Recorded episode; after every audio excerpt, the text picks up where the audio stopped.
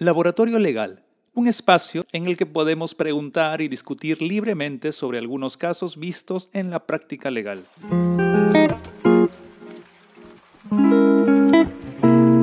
Buen día con todos. Hoy tenemos un nuevo laboratorio legal. El día de hoy vamos a hablar sobre SUNAT y la notificación al domicilio procesal y una reciente sentencia del Tribunal Constitucional donde habla o se pronuncia al respecto y que nos abre algunas aristas que podemos discutir ahora.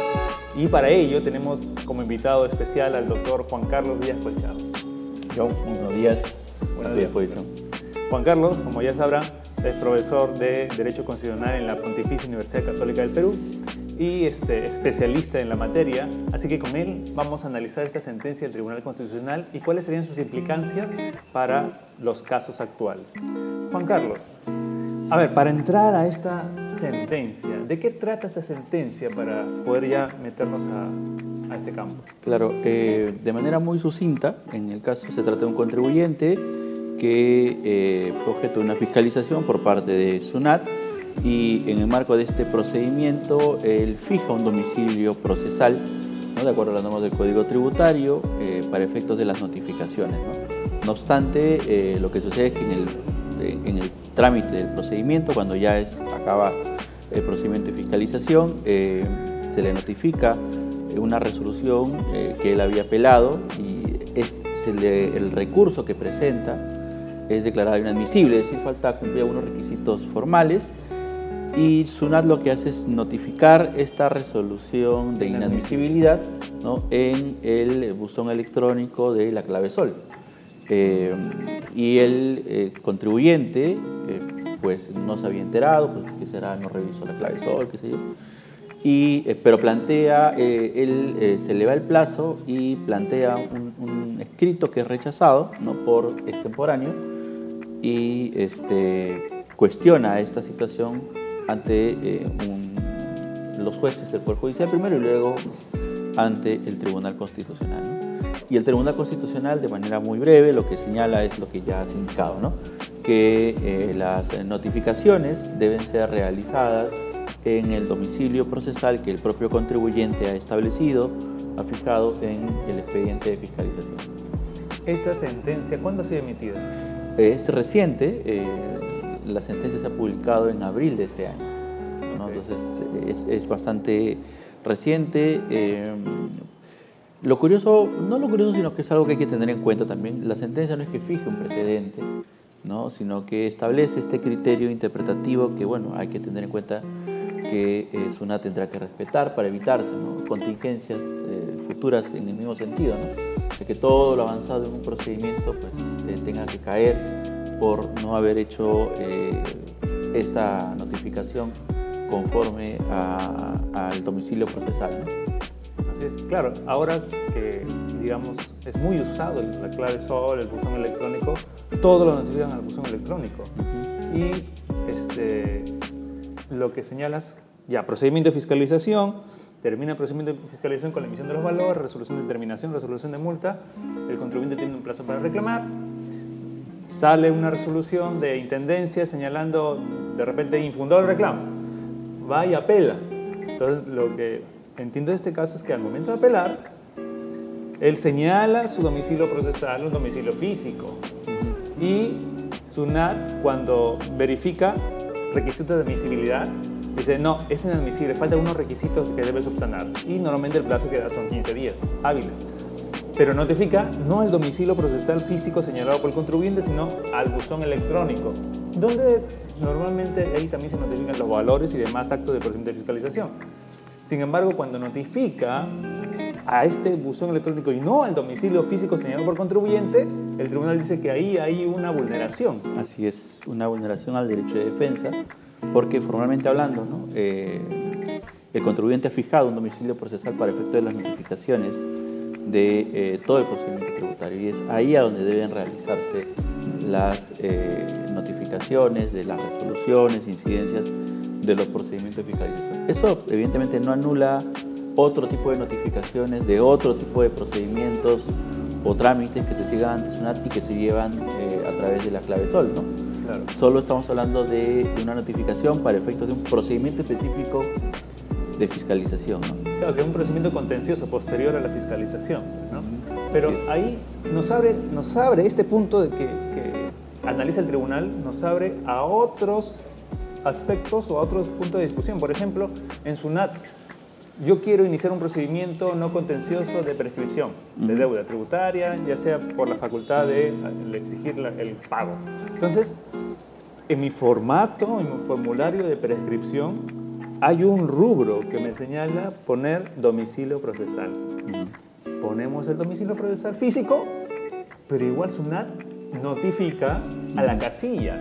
Entonces, ahí se abre una gran pregunta. ¿Qué sucede? Esta notificación a un domicilio no señalado por el contribuyente afectaría que la resolución emitida sea nula? Claro, siguiendo el criterio que señala el tribunal, hay una prevalencia del domicilio procesal físico. O sea, eh, no en estricto que sea eh, más importante, sino en el sentido de que, bueno, si el contribuyente lo ha fijado, es ahí a donde debe ir prioritariamente la notificación, sin perjuicio de que SUNAT te, te notifique por otras vías. Pero a donde tú fijas tu domicilio es a donde te deben de eh, realizar las notificaciones, ¿no?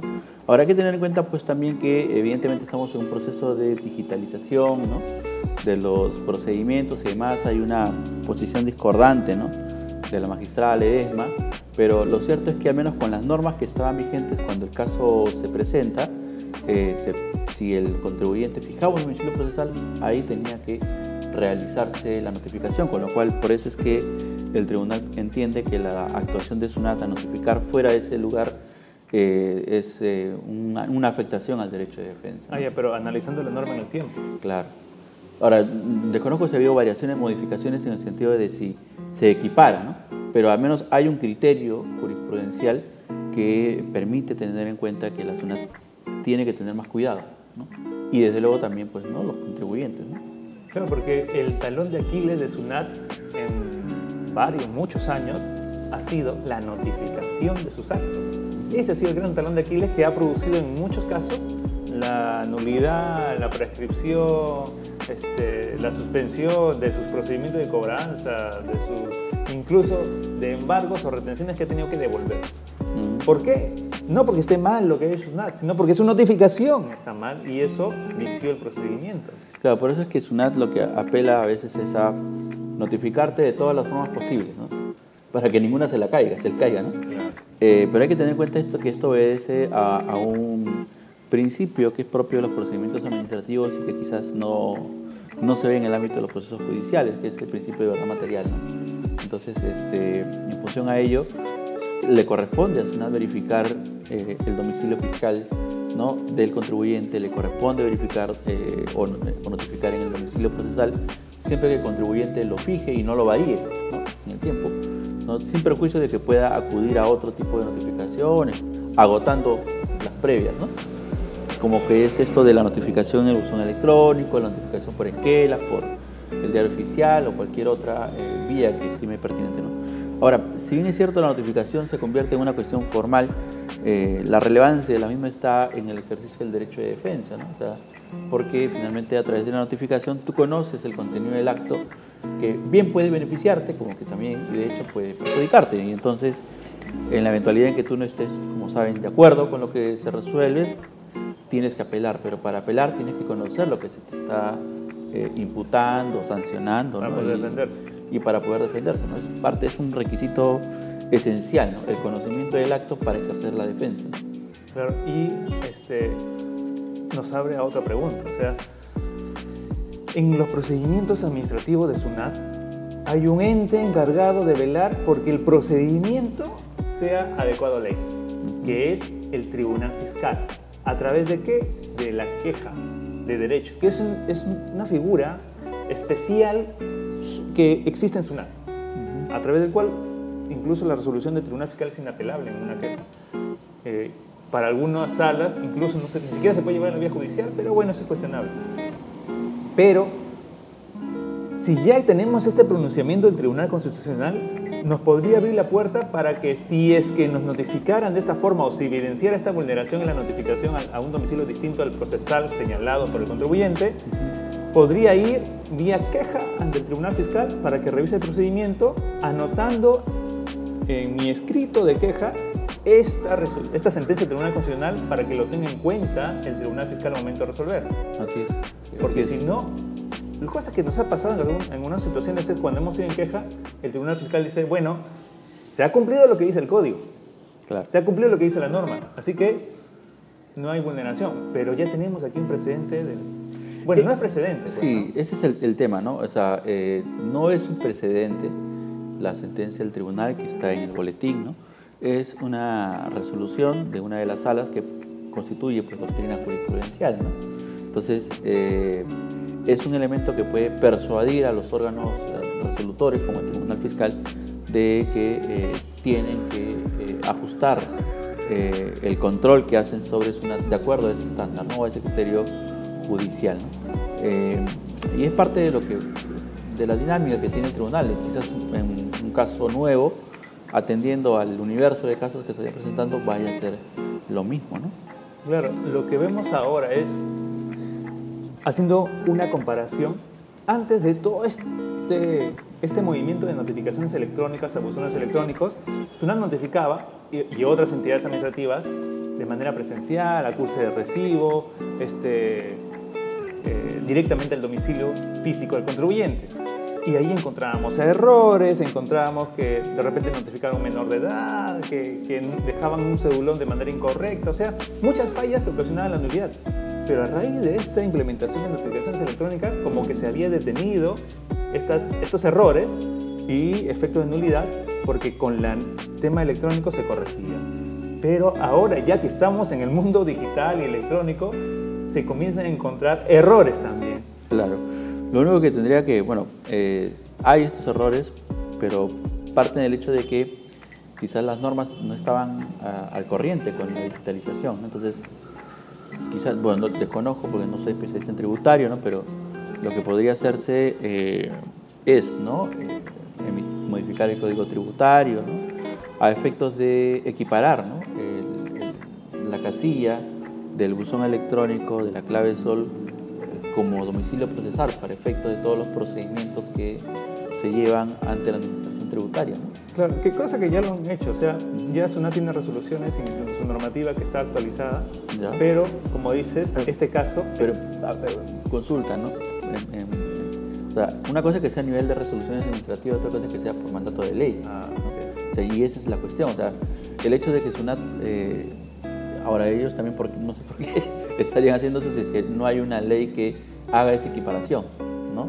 Eh, por el principio de legalidad. Claro. Entonces, ahí lo que tendrías es que si, solo es así, tienes una serie de decisiones de la administración que no tienen un sustento legal. Claro, sino que ahí venimos a meternos en el mundo de jerarquía normativa, ¿no? A ver si esa norma realmente este, tiene el valor que, que, debe tener para ser aplicable. Pero que tienes que modificar el código tributario, ¿no? Claro. Y ahí establecer ¿no? que para efectos del domicilio procesal se considera domicilio procesal a la casilla del buzón de la clave zona. Claro, el artículo 104 del Código Tributario, todos los que son las notificaciones y formas de notificación de los actos administrativos. Sí. Eso sí, sí ha ido variando en el tiempo. Solo habría que verificar si efectivamente está así o la tipificación que tiene el código es correcta o no. Claro.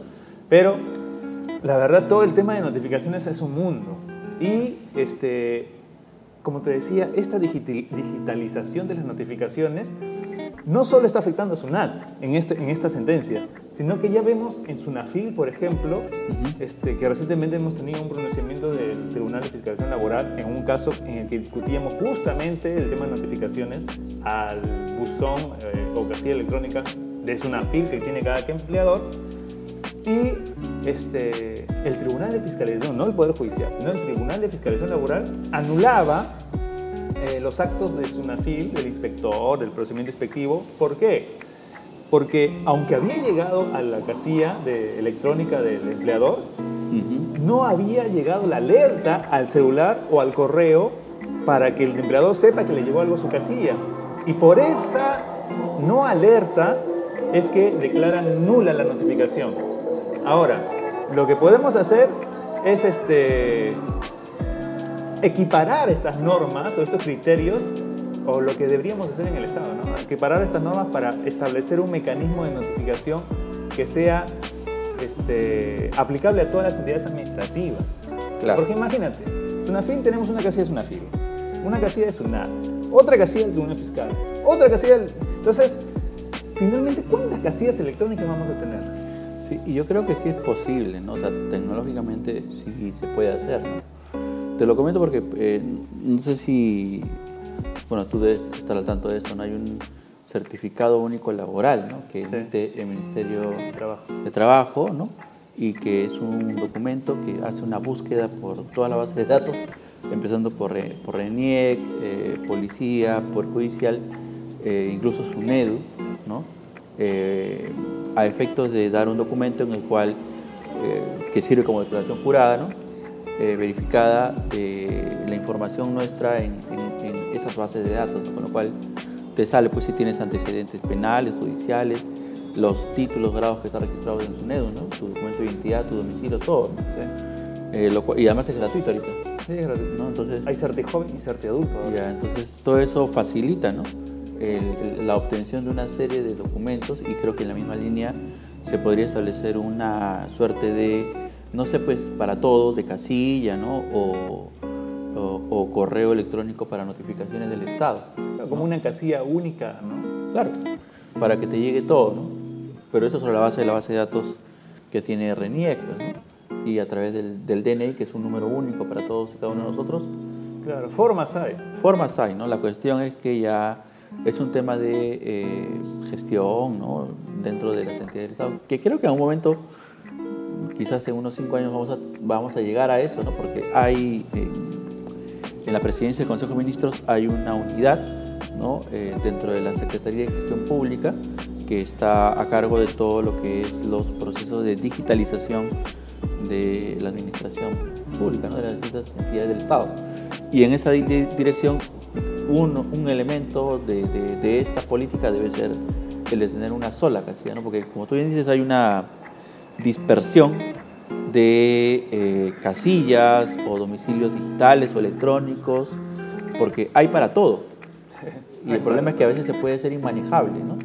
Porque está lo de SUNAT, está lo de SUNAFIL, está lo de el OCE para las contrataciones con el Estado, está lo de eh, este, me parece que las municipalidades también te piden ahora tu correo electrónico algunas, ¿no? Entonces, este, hay una dispersión muy grande y que, bueno, si eres una empresa grande, como que de hecho hay muchas, ¿no? Eh, y que están vinculadas con distintas entidades, instituciones, pues es inmanejable, ¿no? Sí, se vuelve inmanejable. Sí, eh, bueno, para nosotros como personas naturales, ¿no? Eh, nosotros tenemos correos institucionales, tenemos correos electrónicos personales, ¿no? Decirte que, trabajo. Claro, aparte, eh, yo actualmente trabajo en dos universidades, el año pasado estuve en otras dos, además de las de ahora, ¿no? Con lo cual, mira, tengo cuatro correos electrónicos por cada una de las universidades, más mi este, correo personal, ¿no? Entonces, eh, yo no me sé las claves, evidentemente las manejo de otra manera, pero este, es, es, un, es un problema ¿no? también. Sí, la verdad, es un tema en el cual todavía tenemos mucho campo por arar, ¿no? sí. Así que, Hay mucho trabajo por hacer. Sí. Hoy, este ha sido el laboratorio de hoy, es, es un tema muy interesante. Eh, esperemos que les haya sido de mucha utilidad. Y bueno, estamos ahorita, te cuento que estamos con una novedad de que vamos, hemos firmado un convenio con una universidad, la Universidad de Cerro Vallejo, para poder hacer algunas actividades de investigación. Vamos a tratar de involucrar a estudiantes profesionales en la investigación de algunos temas relevantes para el derecho corporativo y que puedan, digamos, generar este debate y propuestas, de repente ideas de cambios, de mejoras, ¿no? Así que tendremos novedades, perdón. Y este, agradecemos finalmente al Colegio de Arquitectos quien nos ha abierto las puertas de su auditorio y este, finalmente los esperamos en un nuevo laboratorio legal.